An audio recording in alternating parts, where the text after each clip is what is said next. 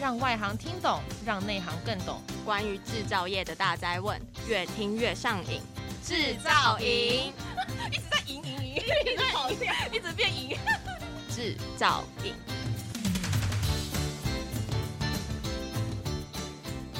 各位现场朋友以及在我们线上收听的听众朋友，大家好！欢迎大家呢一起来收听专门为台湾制造业所推出的 Podcast 节目。那我是节目主持人 DJ 小兵。这一次呢，我们来到了台湾国际智慧制造系统整合展的现场。那同时呢，就是要跟大家来分享到这次的呃的。要演出当中以及展出当中最重要的重点的厂商哦。那这一集的节目当中，我们邀请到的是中正大学机械工程我们的姚教授啊，我一定要好的介绍他。我们姚教授呢，在业界是非常知名的，呃，国立中正大学呃，在机械工程学系，同时也是研究所姚鹤腾姚博士。来，现场朋友，我们掌声鼓励欢迎，谢谢。好，非常感谢主持人哦，非常感谢各位观众的介绍啊。是姚教授，其实我们要特别跟大家分享到，因为尤其是在自动化的教室当中，有很多不同样子的面向。可是我看到这个里面的题目当中呢，第一题我就想问你，什么叫做智慧刀把？它可以用在哪里？或者是智慧刀把到底是什么？我我想我想哈，这个主持人哦有提到智慧刀把哈，那。我最近在做的哈，这这几年来哈，一直在研究的智慧刀把哈，它主要是一个概念。我们工具机哈，在制造的过程中哦，在加工的过程中，它的状态是没有办法得知的。哦，我们整个产线上刀子在加工，你是不知道它加工的时候刀子有没有坏了。那加工的时候呢，诶，有没有可能有其他的一些干扰？你是不知道的。所以我们要让我们的刀把有智慧。啊、哦，所以我们就在我们的刀把里面砍入我们的感测器。那砍入感测器之后，我们就可以呢，透过人工智慧，哦，透过感测器一些讯号的分析，就可以知道加工的时候的状态。因为我们都知道哈、哦，那个加工机不管是铣床或者是车床，它高速旋转的时候都是几千转、几万转在高速旋转。哦，那在旋转的过程中，那个时间是非常短暂的。在那么短暂的时候，它一发生的问题，我们要能够很快很快的把它解决，把它把它呢移除。所以重点要智慧。重点就是我们现在目前的工具机加工的状态是很难得知的嘛，对不对？对，因为它尖端的那个刀子在加工材料的时候，它的高速而且高温，嗯，那个。温度非常的高啊，是你你根本不可能在那个尖端的地方去装感测器，对，哦，所以我们就把感测器装在刀把上，嗯，在这个刀把上面哦，所以叫做智慧刀把。那我们怎么样改善在工具机当中呢？也就是像是加工，能够让它智能化呢？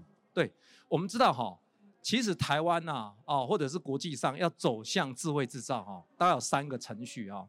第一个一定要元件智慧化。我们整个设备的元件都要智慧化。什么叫做元件？元件，比如说刀把就是一个元件，是。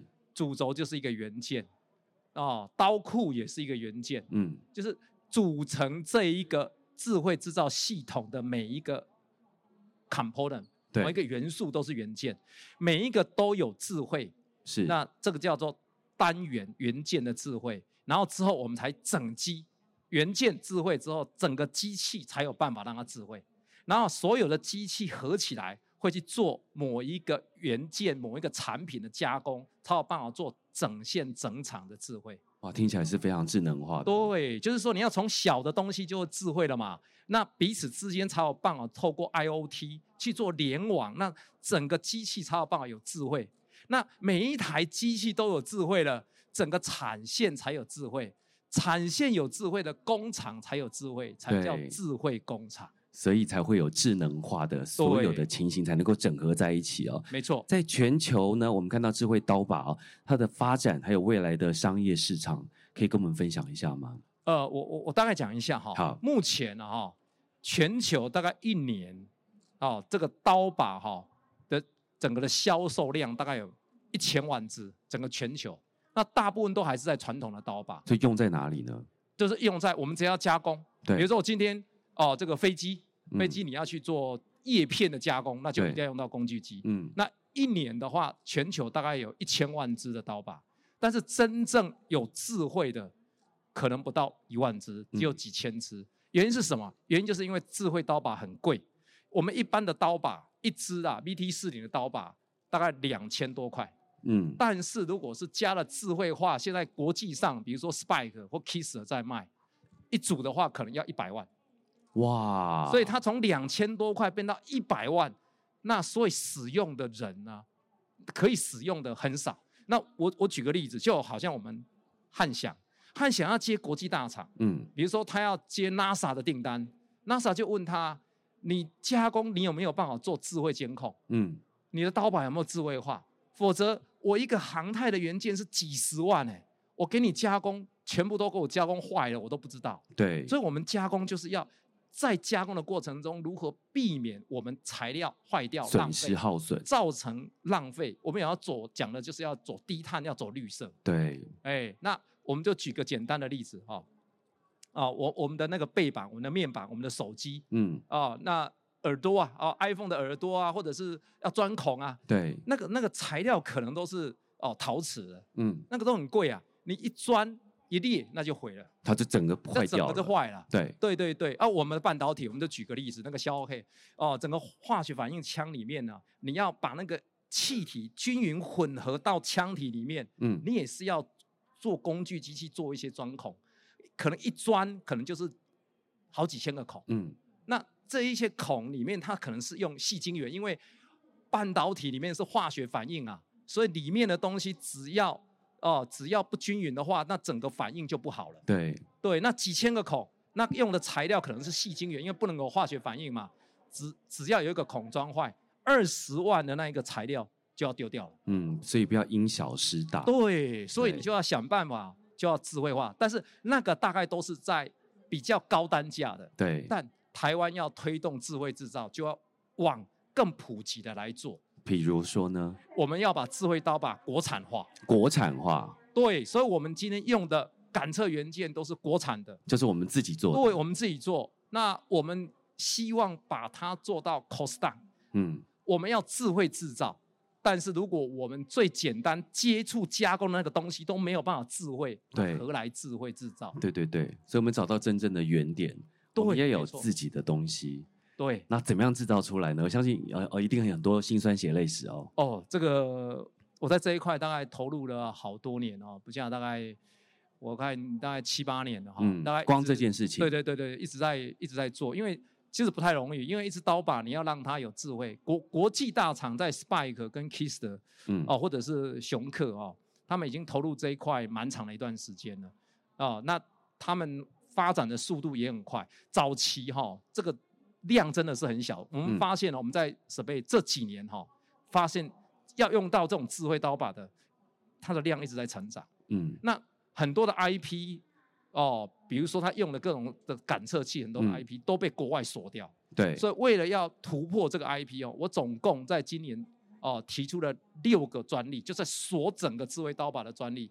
申请台湾专利，也申请美国专利，也申请日本专利，也申请德国专利，就是希望替台湾把智慧刀把这一块的哦 IP 把它锁起来。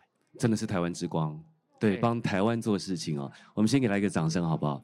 对，感谢。我们特别提到了这么优秀，然后做了这么多的事情，为台湾做事情。智慧刀把应该有更多的应用的实际案例，对不对？有哦，这个我们这个明年哈。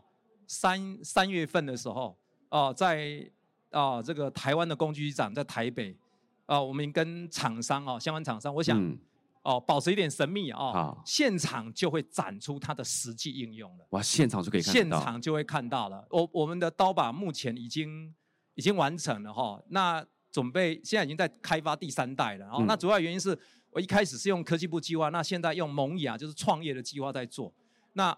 大概整个中部的几家大厂，那几家大厂其实都很有兴趣，都已经跟我签了一些测试的哦哦，比如说随便举个例子，比如说像百德，嗯，哦，他在做一些航空元件的加工，他就需要用到，嗯、因为他一加工时间很长，可能是二三十个小时。对，那二三十个小时，只要中间比如说你快要完成，突然有一点点断刀，结果你没有换刀，嗯、那就完了，你前面的二十个小时的加工都等于白费了。不是只有浪费材料，连你所有的时间都白费了。那你的效率就会非常的低。嗯，哦，那这一块他也跟我们有合作了。那还有好几家都是整个中部的国内的工具机的大厂。嗯另外，美国也注意到这个。哦，所以我们也美代表台湾到国外去了。对，没错，因为美国的南加州，嗯现在他们在加工哦，Space、是。Starlink，哦一些航太的元件，他们也注意到这一点，再加加上美国拜登政府在推制造哦，manufacturing come back to USA，是，所以很多的这个相关的厂商都对这个东西非常有兴趣，已经有国际的大厂在跟我谈，尤其是美国。嗯嗯嗯，哎，对对对，做的非常好，智慧刀把哦，在我们国内当中呢，其实我们看到吸手国内的工具机的大厂哦，也要突破，不管是美国、欧洲、日本大厂，我们要一起来迈向工业化四点零哦。对对，我们一起来走向这一条路。那在这条路上面当中呢，最重要的是，最重要的是呢，我们要继续的往前走。嗯，未来的发展，你觉得呢？呃，我我我觉我觉得还是要国产化。嗯哦、呃，为什么？因为台湾不能把关键的技术都掌握在国际大厂。嗯那台湾要发展自己的制造四点零。嗯哦，那要发展这些东西，就要整合我们的所有的力量。哦，台湾一直一直早期感测器其实做的不是很好，嗯但是最近这几年，其实很多的国内厂都在做感测器，有在研发。研研发。那因为就好像我们人一样嘛，我们一定要感测嘛，没有感测怎么会有智慧？对，对，所以我觉得结合台湾的感测，然后呢，再加上国内现在的晶片发展非常的进步，是。我们把晶晶片砍进去刀把，再来呢，感测器晶片进去之后，再把 AI 的演算法进去，那这样子这一支刀把它就有生命了，就有智慧了，它就可以协助我们呢，在整个智慧制造的过程中，提供一个非常重要的元素。嗯它可以提供非常重要的 information，是非常重要的 data，嗯让我们后面的智慧制造能够做分析。呃，而且那一个 data 是以前没有办法拿到的，嗯。呃，这个才是重点。所以我们做到了一件事情，把智慧刀把应用在工业上面，那是不是也可以应用在其他的面向部分呢？哦，非常的多哈、那我们就举举例哦、就是说那个第三代半导体嗯啊、它要做研磨，嗯，不是只有刀把，它要做研磨。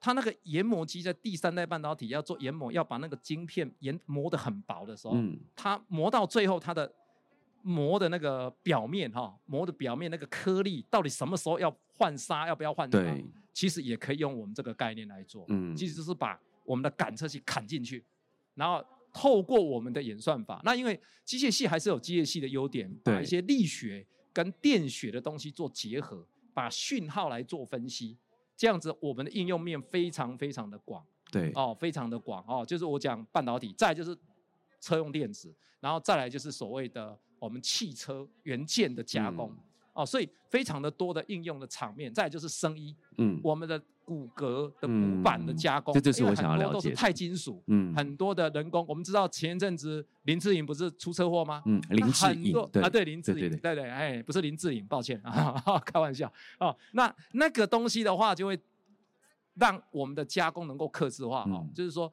我这个骨板，每一个人的骨板都长得不一样。不一样，对，那你怎么这样加工出来就是你的骨板？因为我们现在有个问题，就是我们的骨板很多都是国外进口的，嗯然后呢，它的每一个的格式它都是固定的，比如说这我几公分、几公分、几公分。我们说的是骨头的对板骨，板，对对骨板，骨板那很多可能是加工下去，它开刀下去才知道这个骨板不合，嗯，哇，那现场还在那边切，很痛苦。就不行了。对，所以我们现在就是，我们也结合了哈，我们中正大学的前瞻中心，机械系嗯结合前瞻中心，我们就是把跟附近的医院做结合，嗯就要把智慧刀把引进去去做骨板或者是植牙牙齿牙齿的加工。更加的生活化那了。线少了之后，哈，那你的牙齿每一个的形状不一样，嗯那怎么样子去加工？然后呢，把你的这个牙齿加工的非常完整，跟你非常的符合，哦，这个也是一个很大的应用，因为那个都是一些蛮特别的材料，而且都是很贵，知道？一个牙齿是非常贵的。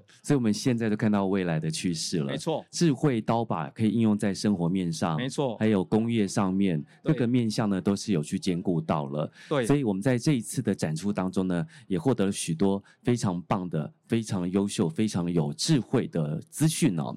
那这一次呢，我们也感谢我们特别邀请到中正大学机械工程姚教授。姚鹤腾姚教授跟我们分享到智慧刀吧，让我们收获非常非常的多啊！感谢大家。那么这次展出当中呢，打造了工业四点零的生态，那么也应用在我们的生活当中，结合智慧机械以及工业物联网的技术，跨产业的连结。